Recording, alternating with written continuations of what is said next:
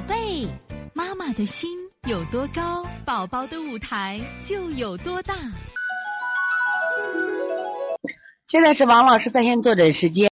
另外，我们看一下五九三这个逸轩妈妈，两岁男孩，五天前五天流清涕，鼻塞，舌苔白，但不厚腻，饮食不佳，大小便正常。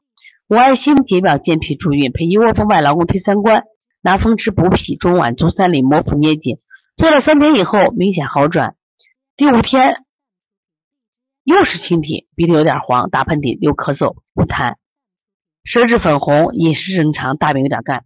妈妈问是不是再次受寒？有可能，因为最近天气真有真有可能。还有一种情况是，嗯，因为前两天你都饮食不佳了，有一种是寒入里以后呢，你做了以后它出来了，还要出来了，它再次又出现什么呀？流清涕的症状，明白不？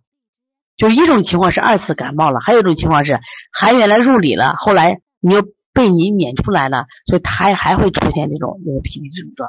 所以我发现好多小孩那个感冒是这样子的：先流清涕，后来比如说黄涕，再后来又有清涕，这就是感冒的一个周期。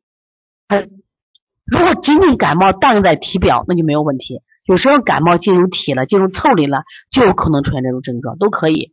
那么这种情况，因为它有点黄嘛。在这样情况，你再做就行了。再把扶正要做上，把中焦、中焦扶正要做上，像外劳宫呀、补脾是吧？扶正，然后再做解表手法就可以了啊。其实真的挺有意思的啊！就每次其实分享这些案例的时候，包括我们接客户，我觉得很有意思。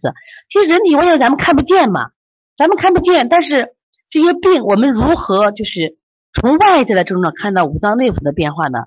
那就要是这样的去分析，分析多了。那么经验就丰富了啊，所以从现在开始学习小儿推拿，从现在开始学习正确的育儿理念，一点都不晚。